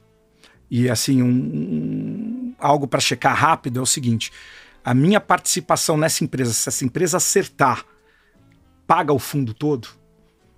Então vamos supor que o fundo seja de 100 milhões de dólares e a participação seja de 20%, pô, a empresa precisa conseguir chegar a meio bi de dólares de valuation. Eu falo, pô, o mercado é grande o suficiente para com todo mundo que está no mercado ou todo mundo que for entrar, a empresa chega nisso.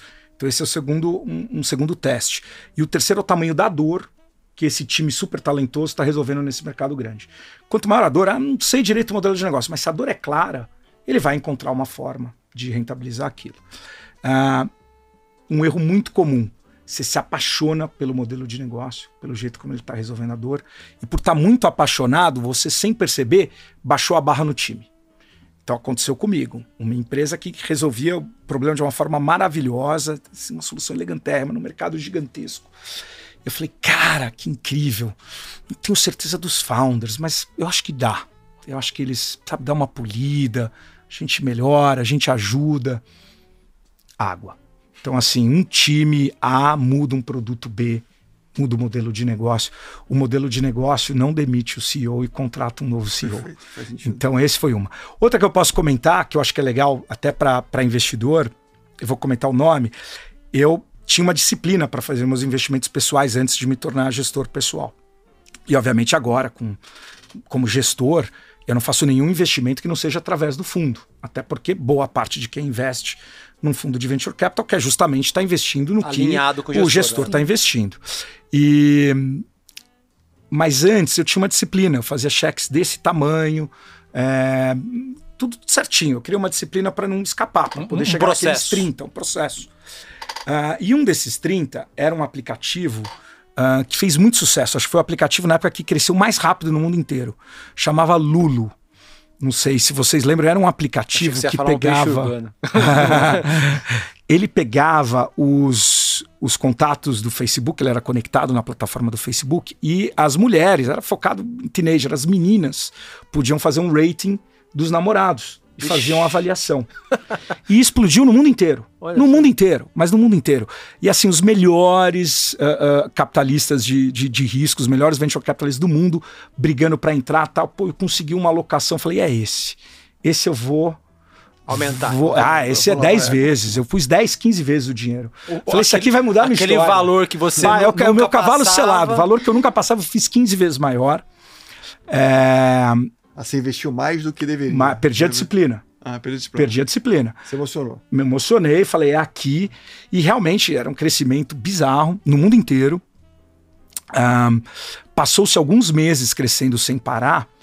E no mundo inteiro era usado por uh, teenagers, por adolescentes. No Brasil, por algum motivo, emplacou numa demografia um pouco mais alta, 20 a 30. E não sei se é uma coisa do brasileiro, meio latino, meio macho ou o que foi. Uh, os caras não gostaram. Era uma brincadeira. Era, no fundo, o teenager olhava como uma geração de lead. As meninas estão me dando rating, eu vou paquerar mais, vou não sei o quê. E aí que aconteceu? Como os homens não estavam gostando de ser avaliados, eles descobriram que entrando no Facebook e mudando o sexo de masculino para feminino, sumia do app. Uhum. E aí, em massa, vários usuários brasileiros começaram a fazer isso. E em questão de horas, minutos, o Facebook, depois que o Facebook percebeu, ele cortou o aplicativo, obviamente, porque o Facebook, se você não tem nem o sexo da pessoa correto, como é que você vai vender uma publicidade com o target incerto? Caramba. E a empresa sumiu. Do dia para a noite. Então, óbvio, um aprendizado aí de negócio, o, risco de plataforma, Sim. né? Então, é Uma, é plataforma uma que coisa ela não tinha controle nenhum. como é uma plataforma privada, você toda vez que você tem tá numa plataforma, você tem um risco de plataforma, ela pode te desligar. Do mesmo jeito que o Facebook desligou a Lulu, tá lá a Apple falando das políticas de privacidade hoje do Facebook e tentando E- e- ou e ele muda ou vai cortar ah, o aplicativo. Então o risco de plataforma é óbvio, ele estava de certa forma precificado. Onde eu errei mesmo foi na falta de disciplina. Perfeito. Bom, indo para o nosso bloco aqui de, de- de cenário, é, geralmente a gente pergunta para os gestores, né? Poxa, o, o dólar tá assim, o que, que você tá achando? A bolsa tá assado, qual que é a tua opinião? Pô, não vai ser o caso aqui, né? É, a- as empresas de estágio de tecnologia como um todo derreteram nas bolsas internacionais, seja nos Estados Unidos, na China e até mesmo aqui no Brasil. A gente nem tem tantas empresas ligadas à tecnologia, mas as, as ditas de tecnologia sofreram. E como consequência, os preços das transações no mundo de venture capital, né, de startups, também foi bastante afetado. É, a gente trocou uma, uma ideia aí algumas semanas atrás sobre um artigo que falava justamente disso, né, dos valuations das empresas sendo revisados para baixo, os termos de negociação é, entre fundos e, e empreendedores muito mais favoráveis para os fundos. Tava ao contrário antes, né? Os empreendedores estavam com muitas demandas tal. E e isso, obviamente, tudo ligado a esse aumento de juros nos Estados Unidos, a guerra entre Rússia e Ucrânia é, piorou, é, é, é, os problemas lá na China atrapalham também. Enfim, diante de, desse contexto todo, eu queria que você, por favor, comentasse pra gente como que você enxerga hoje, né? Estamos aqui entre, Uhum. entre março e abril de 2022, é, olhando esse ambiente mais chacoalhado, o, o- como que você enxerga o investimento em venture capital, em- em- startups? Ah, acho que a resposta curta é extremamente otimista. Mas por quê?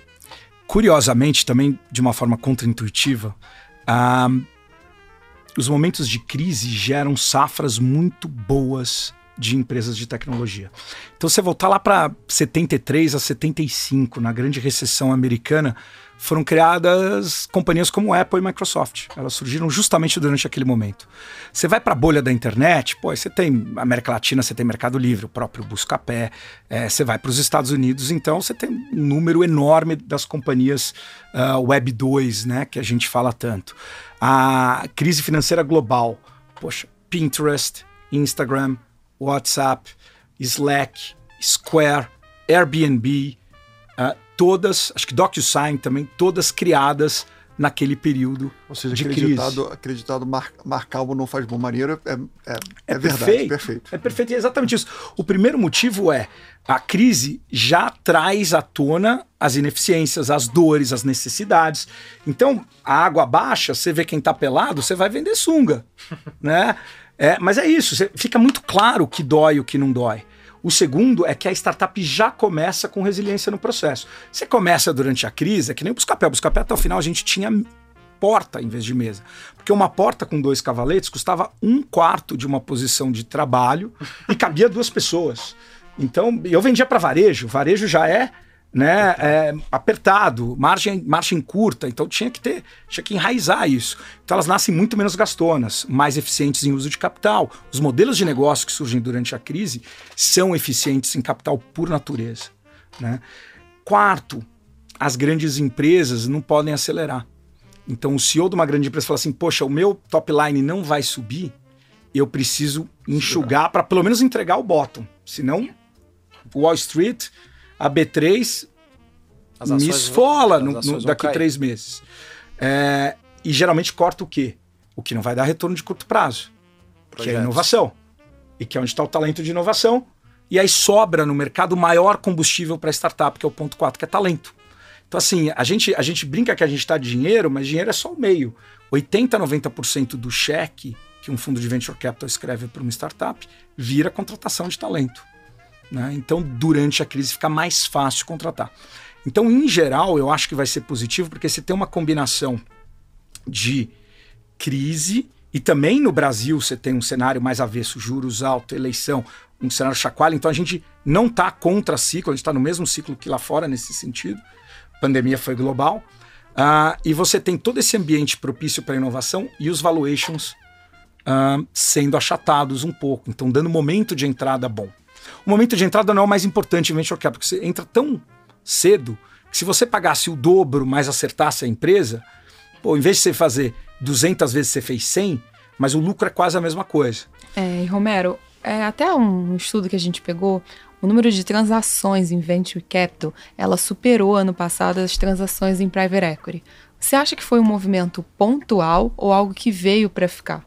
Excelente ponto. Quando a gente olha a indústria de fundos de fundos, de fund of funds e líquidos, e você pega, por exemplo, dados, esses dados que eu estou pegando são uh, do PitchBook, uh, você vê que, na verdade, ao longo dos 10 últimos anos, venture vem crescendo ano a ano frente às outras classes de alternativo. Tá? De forma que, ano passado, se eu não me engano, a gente teve aí 40%, 45%, se não mais, da alocação de fund of funds em venture. Tá? E, por outro lado, private equity e outros, alguns se manteram estáveis, outros caíram. Então a gente vê consistentemente, não só num ponto, uh, um crescimento em venture e tecnologia como um todo. Tá? Isso pode diminuir por causa agora uh, desse momento de valuations mais baixos. Isso eu estou falando volume. Tá? Mas diminui volume, mas eu não acho que diminui o número de transações. Vou até levantar uma tese maluca aqui, tá? Mas se a gente pensar, é... seria muito inteligente que o governo entendesse, e acho que entende, né? É, em parte. É, quanto mais empreendedores a gente tem no Brasil, mais arrecadação do governo com impostos, né? Mais empregos a gente gera. Eu falei antes, mais inovação, né? Os empreendedores, são resolvidos, os né? empreendedores por si só eles vão limpar a calçada da frente da rua Sim. e outras coisas mais, né? Você tem vários indiretos. Ou seja, o CAC LTV de um empreendedor é muito melhor do que, o, do que um cidadão comum. Porque aquele empreendedor ele vai fazer essas outras coisas. Né? É, então, se, se a gente conseguisse ter ações que pudessem incentivar o empreendedorismo na ponta, se os estados, os municípios, o governo como um todo entendesse essa matemática, a gente ia ter. Isso é, é, é faz sentido investir em, em, empreendedorismo. Faz sentido ser melhor. Esse CAC LTV é muito positivo. É. Tem, tem um programa. É, uma ótima o, analogia. O, o Criatec. Assim, pô, quanto vale você formar um unicórnio? Isso não tem preço.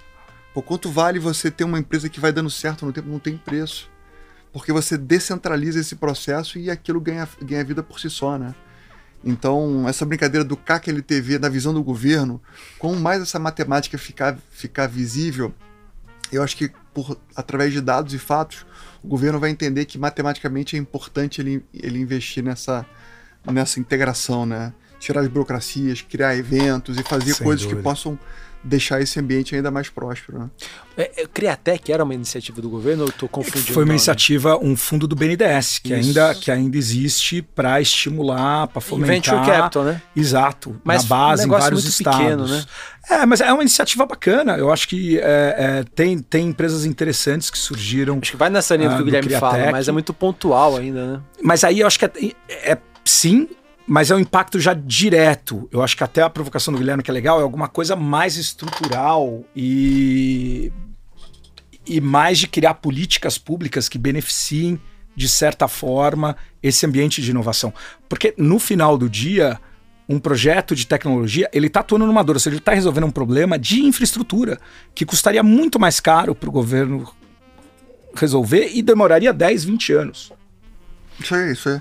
Não, mas eu sei que o, que o BNDES, a, através do, do Montesano lá, tem feito um trabalho bem bacana nessa uhum. direção e é um trabalho de base. Mas acho que com mais a gente conseguir elucidar isso para os governos estaduais, para os municípios e porque muitas vezes o, o, empreendedor é visto ainda como vilão, né? E é o contrário, né? Assim, é o contrário. É, é ele que é a locomotiva do país, né? Então essa coisa do CAC-LTV, que é uma linguagem que o, que o empreendedor aprendeu a usar muito bem, né? Enxergar muito bem o CAC LTV tem uma visão do ponto de vista do governo do empreendedor. Né? E, é. Explica para os nossos ouvintes, Guilherme. Não, o CAC LTV é o seu, é o seu custo, é quanto você vai investir naquele cliente, naquele empreendedor no caso, né?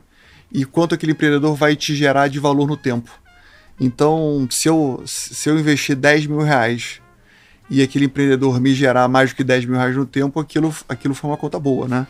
Então, é, é, essa é um pouco a matemática que, que se o governo entender essas, essas, essas variáveis, ele vai conseguir administrar melhor isso no tempo, né? É... Infelizmente, nem tudo que, que parece simples. Não, mas, eu, mas eu acho que é, eu, assim, eu não acho que seja difícil. É, assim, é, espero que tenham pessoas do governo assistindo a nossa conversa Amém. aqui, porque ah. essa brincadeira do CAC-LTV, na visão do empreendedor, na visão do governo, ajudando a fomentar empreendedores, eu acho que é uma conta que acho que ninguém ninguém chegou a pensar antes. É, e é um LTV altíssimo e hoje não tem CAC. O CAC é quase negativo. Então, o, o, governo custo, atrapalha né? é. por causa da burocracia em vez de ajudar. Imagina se dá um pouquinho de. Um pouquinho de ajuda. Como é que você lida do, com o seu portfólio nos momentos de crise? Assim, tem alguma coisa que você pode fazer para para fechou a janela, os seus empreendedores querem fazer a próxima rodada, e aí? Assim, o que que você ah. faz para ajudar a solucionar esse, esse enigma. De todos, de todos os pontos positivos que eu comentei sobre o momento de crise para uma startup, o ponto negativo é liquidez. Né? Então, para uma startup que está no começo da jornada, ela pode se ver com cobertor curto. Quer dizer, ela pode não conseguir levantar uma próxima rodada. Um, se for uma startup que não tem um modelo eficiente ainda, que está gastona, essa, essa vai sofrer bastante, inclusive. E se é uma startup que está num tamanho já maior, que já estava no momento de saída, essa janela para saída provavelmente vai se fechar. Então, se ela ia realizar uma saída num IPO ou num estratégico adquirindo nesse ano, vai ficar para um ou dois anos para frente. Tá? Então, é, realmente a, a, a crise pode trazer um problema de liquidez que atrapalhe a startup a se financiar ou o investidor a fazer a saída se estava no momento de saída. Dito isso, é, durante a crise, as startups boas, não é que elas levantam menos dinheiro, elas levantam dinheiro, mas os competidores que não são tão bons não levantam. Então, quem consegue se capitalizar encontra um cenário de menos competição também. É, pandemia, ou agora essa crise, é, qual que é geralmente o conselho para o portfólio? Aí não precisa nem inventar muito, vai atrás de Ray Dalio, é cash king, né? É, então é ó, prepara uh, ah, para um pouso forçado, então brace for impact, corta excentricidade, reduz o time para o que precisa, salva o caixa. Se você tinha dinheiro para um ano, faz isso durar dois anos, você vai ter que passar pelo inverno. E se você já consegue antever o inverno, você sempre sugere para o founder captar antes. Então, por exemplo, boa parte do portfólio do Redpoint 2 captou agora, final do ano passado. É, poxa, tinha gente que podia, tinha dinheiro em caixa? Tinha, tinha empresas que tinham dinheiro em caixa, mas, cara, vai vir eleição, é, final de pandemia, não sei como vai ser isso, não tinha nem visão de, de, de, guerra, de Ucrânia, Rússia, nada disso, mas boa parte do portfólio falou, pô, se tem oportunidade, melhor eu encher o tanque agora do que passar por esse ano sem nada. Então, geralmente, quando você entra nesse modo, é o modo dinheiro é rei, vai com calma e vê como é que você sobrevive mas quando você tá, mais tempo. Mas quando você está gerindo um fundo, você pode voltar a investir nessa mesma empresa novamente? Pode. A gente eventualmente faz isso, é o que a gente chama muitas vezes de ponte, de bridge. Então, o, o nosso modelo é a gente tenta conquistar a participação alvo no primeiro cheque. Então vou lá, vou fazer um cheque vou pegar 20% da companhia. E depois o que a gente faz é defender esses 20% nas rodadas subsequentes. Então na próxima rodada a companhia vai. Coloquei 2, peguei 20%. A companhia vai levantar 10. Vou pôr mais 2, que é 20% dos 10. Depois ela levanta 30, eu ponho mais 6. Até o momento em que eu já aloquei o máximo que eu posso alocar por companhia frente ao tamanho do fundo. É, então, o que a gente faz no momento desse para os founders que estão indo super bem, que precisam de um pouco mais de tempo, é fazer o bridge, fazer a ponte. Então, eu adianto um pouco desses 20% da próxima rodada para ele. Tá? É, não é sempre, mas a gente, com founders que estão super bem, modelo de negócio bem, mas que pegou realmente uh, algum problema macro externo, a gente costuma fazer isso. E essa alocação de fazer o prorata nos rounds subsequentes faz um impacto muito grande no resultado do fundo também. É uma arte, né? Porque no final, apesar de você ter lá aquele um terço das empresas que vão morrer, é, um terço vai andar de lado e um terço vai super bem. Mas quando você aloca o seu prorata nas rodadas posteriores, você acabou colocando 60%, 70% do capital do fundo nos vencedores. Então isso turbina o resultado do fundo. Em número é um terço, um terço, um terço, mas em dinheiros. Em dinheiros é, é menos é as que 60, morreram. 70%. Porque quem morre, morre rápido, né? Uhum. E aí custa pouco. E você tinha botado só um pedacinho. Você quer, você quer comprar, você quer continuar comprando mais caro porque você sabe que você está investindo nas coisas que estão dando certo, né? Essa é a Exato. lógica. Exato. Exato. Romero, até para pegar esse ponto em específico, é, eu acho que muita gente do mundo de private equity e venture capital fala muito de comprar ações das investidas, mas você se limita somente a comprar participação de empresas ou existem algum, alguma forma de financiamento que você pode dar para os empreendedores que seja feito via outro instrumento, como por exemplo dívida? Ótima pergunta, Carol. É, no final do dia, a gente está fazendo um investimento para apreciação de capital na empresa. Agora, a forma como a gente faz nem sempre é via compra de ações. É muito comum a gente fazer mútuo conversível. Então, faz uma estrutura de dívida que é conversível numa rodada lá na frente. Por que, que isso é melhor? É muito mais rápido. Tá? É, poxa, mas você não fez diligência profunda na companhia? Não, você faz um pouco de diligência, mas você não tem tanto o que fazer diligência quando ela é pequena. Então é muito mais fácil. Você adianta aquela dívida, aquela dívida é conversível em ações nos termos de agora, né? numa rodada lá na frente. E o que acontece é, se a empresa foi bem e tem a rodada lá na frente, você converte. Se a empresa deu errado, você simplesmente perdoa a dívida. Então você não tem nem a dor de cabeça de ter que sair do contrato social ou ter que ficar responsável por algum tipo de passivo. Para o founder é muito bom porque ele consegue resolver isso muito rápido. Né? Custa muito menos em termos de advogado também. Então você vai fazer às vezes uma rodada de 2 milhões de reais, 3 milhões de reais, você não pode gastar 150, 200 mil reais em advogado. Então o mútuo conversível facilita e agiliza muito. À medida que a empresa cresce e dá certo, aí a gente converte isso para ações, até porque a gente costuma participar de conselho, é, cuidar da governança, ah, do compliance e todo o resto da companhia. Gente, passando aqui para o nosso bloco final, quero saber, vocês estão lendo algum livro recentemente? E se sim, indicariam para gente? Olha, eu tô lendo um livro do Boris Groysberg sobre, sobre a inserção de mulheres na vida corporativa. Super interessante. Não sei o nome do livro, tá? Mas um livro espetacular. É, mostrando como as mulheres são muitas vezes mu mais, muito mais competentes que os homens. Né? E, e como as mulheres conseguem ter uma, um cérebro mais organizado, são menos combativas, etc. Nós homens sabemos disso, né? que os homens são, são é muita testo testosterona muitas vezes. Né? A gente combate, escuta pouco, e as mulheres são o contrário. Né? Então o livro aborda bastante esse tema.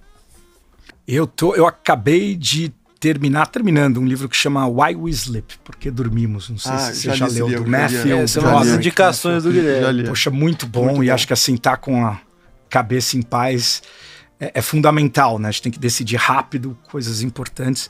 E tem um livro que eu leio todo dia que eu adoro que chama Daily Stoic, que é o estoicismo diário. Ele não tem tradução, mas é basicamente uma página por dia. Você lê 365 dias por ano, um pouquinho de filosofia, ele ajuda a gente a evitar um monte de viés, um monte de erro comportamental.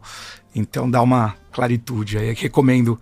Acho que todo founder devia ser obrigatório acordar e ler Daily Stoic. O, o Romero, que dicas que você daria para os nossos ouvintes é, como itens essenciais para constar na- no, no checklist ali para se analisar um fundo de venture capital? Pô, quer, quer, quer que- analisar um fundo, Ah. o que, que tem que, que olhar assim, de item essencial? Eu acho que de uma forma muito simples é olhar e falar assim: se eu fosse um founder, por que, que eu escolheria esse cara? O que, que esse cara vai me ajudar de verdade? Tipo, se não. Porque o founder não vai escolher por dinheiro o bom founder. Ele precisa do dinheiro. Mas assim, o que, que esse cara tem que vai fazer um founder preferir ele? Porque é isso que vai fazer a diferença no retorno do fundo. Boa, boa. Bom, achei, achei que o livro, deixa eu falar aqui. É, o, fala aí, Guilherme, ele achou Bom, o Glass Half Broken. Então, Boris Groysberg é um livro bem interessante, fala sobre, sobre o quão, o quão mais competentes as mulheres são em relação aos homens. Show, show. Bacana, bacana. Eu vou, vou te falar, se eu puder fazer o comentário em cima, você sabe que para investimento, principalmente em venture capital, a mulher não sofre tanto de um viés que o homem sofre, que acho que viés do vendedor, perdedor, alguma coisa assim, que é quando você está perdendo, o homem tende a querer dobrar para recuperar. A mulher ela consegue falar, não, peraí, perdi, não tem problema, tem a outra que eu vou ganhar. Então ela faz o stop loss com muito mais Facilidade. facilidade e tranquilidade mental do que o homem que não pode perder e vai lá, dobra a aposta e perde mais. Então, então vale para investimento. Leitura obrigatória para mim, né? Boa. Na verdade, eu acho que é acho para todo mundo, né? Mas é talvez mais para os homens do que para as Mas, mulheres. é, acho que é né? mais pros Sem dúvida, homens. dúvida. As mulheres sabem que são boas já. Já sabem. É, eu vou pegar uma aqui que a gente sempre faz. Se vocês pudessem jantar com alguma personalidade do mundo dos investimentos que vocês ainda não conheceram, quem vocês levariam, onde jantariam e qual prato pediriam? Do mundo dos investimentos. Dos mundos dos investimentos. Aqui, Você- vamos você, dar- você tem jantar para hoje à noite? Boa, boa. Ah, eu acho que eu. Pode ser do mundo do, do empreendedorismo Empreendedorismo também, também, tá, né? adaptando aqui. Olha, eu acho que eu, eu, eu iria, iria jantar com Buffett. Ah. Acho que é a maior lenda viva do tema no mundo. Levaria aqui o meu amigo o Romero, que tá aqui do meu lado, porque ia, ia voltar com mais experiência, ia, ia tocar o Foi fundo, como, fundo ainda, meu Deus. ainda melhor. Aonde? Eu, aonde eu jantaria com ele? Eu acho que uh, o Buffett é um cara que, que, por tudo que eu li dele, ele é super simples, né? Eu gosto de Então ele McDonald's. adora o McDonald's. Ele gosta é, de seria, seria- seria no McDonald's. é. Eu, Romero e ele por um McDonald's. Tá ótimo. Boa. Eu, ó, eu acho que eu, indo pro, pro empreendedorismo, é, é- é de qualquer momento no tempo? Qualquer momento. Teve Eu- um outro gestor que Ah. falou que levaria o Isaac Newton pra, Olha, pra- isso pra é bom. jantar. Não, eu, eu levaria, eu levaria, é, eu iria lá pro final dos 1800, 1890, mais ou menos, e levaria o Thomas Edison e o Nikolai Tesla para jantar junto, Caramba. Para ver os Esse- dois esse ali Bom quebrando. Engenheiro elétrico. Tá, me leva nesse aí, então não me leva, né? Com certeza, pô, comigo, então, com tá certeza. Não, e até porque tem ali. é, é, o Edson era um super empreendedor e o, e o- e o Tesla um puta cientista. E eles trabalharam juntos, e deu, quer dizer, tinha uma combinação ali tão incrível, mas eu não sei se eles teriam criado tanto. ah, de contribuição para o mundo se eles tivessem continuado juntos, by the way. Então não sei se tem uma competição ali que foi necessária, uma rixa, mas, ah, mas eu acho que seria um jantar. Eu, eu, eu não sei onde eu levaria, mas algum lugar que tivesse assim 10 ah, cu 10 pratos pequenininhos, tipo um Menu degustação. menu degustação, para durar bastante, comer pouco e falar muito. Eu escutar eles falarem muito. Eu acho que o jantar ia durar pouco. Eu acho que eles iam brigar rápido, mas, ah, mas eu tentaria algo assim. Cite, por favor, um ou dois gestores com os quais você botaria a tua grana, tirando os da XP, que eu sei que você é investidor de todas as estratégias lá da XP Asset. Olha, eu, eu aprendi a admirar muito o pessoal da Dynamo. São, são nossos sócios, inclusive, desde 2012. A gente está junto há quase mais de 10 anos. Então, eles são muito criteriosos, acreditam no longo prazo, fazem o dever de casa, são realmente muito, muito competentes. É, Aqui no Brasil, eu diria que eles chamam bastante atenção e, e como eu fiquei muito próximo deles, eu, eu diria que eles são, são especiais. Fora do Brasil, fora Brasil conheci alguns gestores muito bons. É, tem um fundo, um fundo chamado uh, Durable, que tem um, um gestor que foi da T-Row por 15 anos e ele fez mágica lá. Ele se chama Henry e ele, e ele lançou a boutique dele tem dois anos e pouquinho, já tem mais de 20 bi de dólar. E ele, assim, eu diria que ele é a versão da Dynamo americana. Então ele é fundamentalista, ele vai a fundo nas teses, ele e é aquele tipo de sócio que ajuda, assim, sabe? Não é é como a Dynamo, é um, é um fundo que que ah, é, ele quer ajudar empre- ele consegue ajudar o empreendedor de uma forma diferenciada. Não é só que ele quer, ele consegue. Ele consegue te provocar, ele consegue ter conversas de alto nível. Muitas vezes ele sabe mais da empresa do que você mesmo, né? Então eu diria que esses dois, esses dois gestores, um brasileiro e um, e um gringo, são, são craques. Boa. Romero, pode ser Olha. multimercados, venture capital, private equity. Tá. Bom, pensando no, no venture capital, ah, fora do Brasil, acho que no Brasil tem. O Brasil tem fu- fundos incríveis e, e essa indústria, apesar de nova que está sendo construída, está sendo construída com muita gente boa.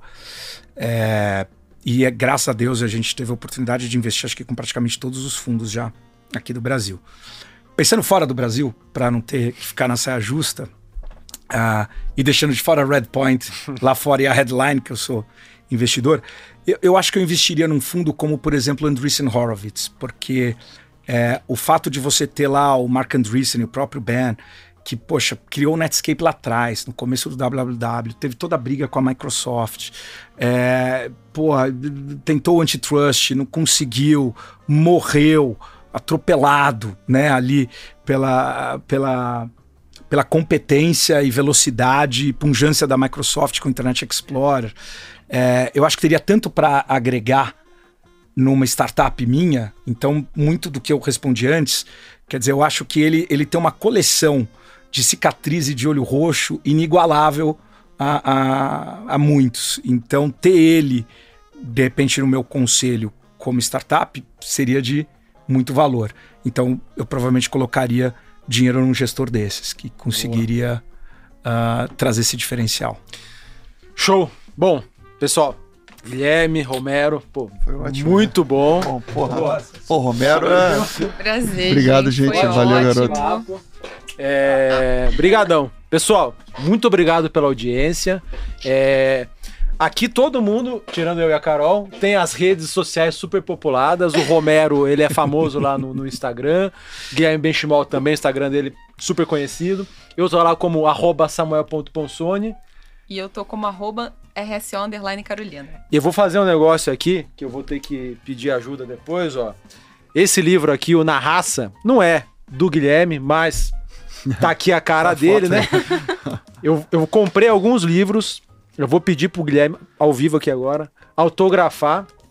E a gente vai fazer algum, algum bem bolado para sortear aí. A gente vai pensar em alguma, algum sorteio. Mas, enfim, autografado. Vamos pedir pro Romero autografar também, escrever alguma coisa Opa, aqui. Né? Vamos, eu, quero, eu quero um do Guilherme, eu tenho, mas não tá autografado aí, meu, não. Boa.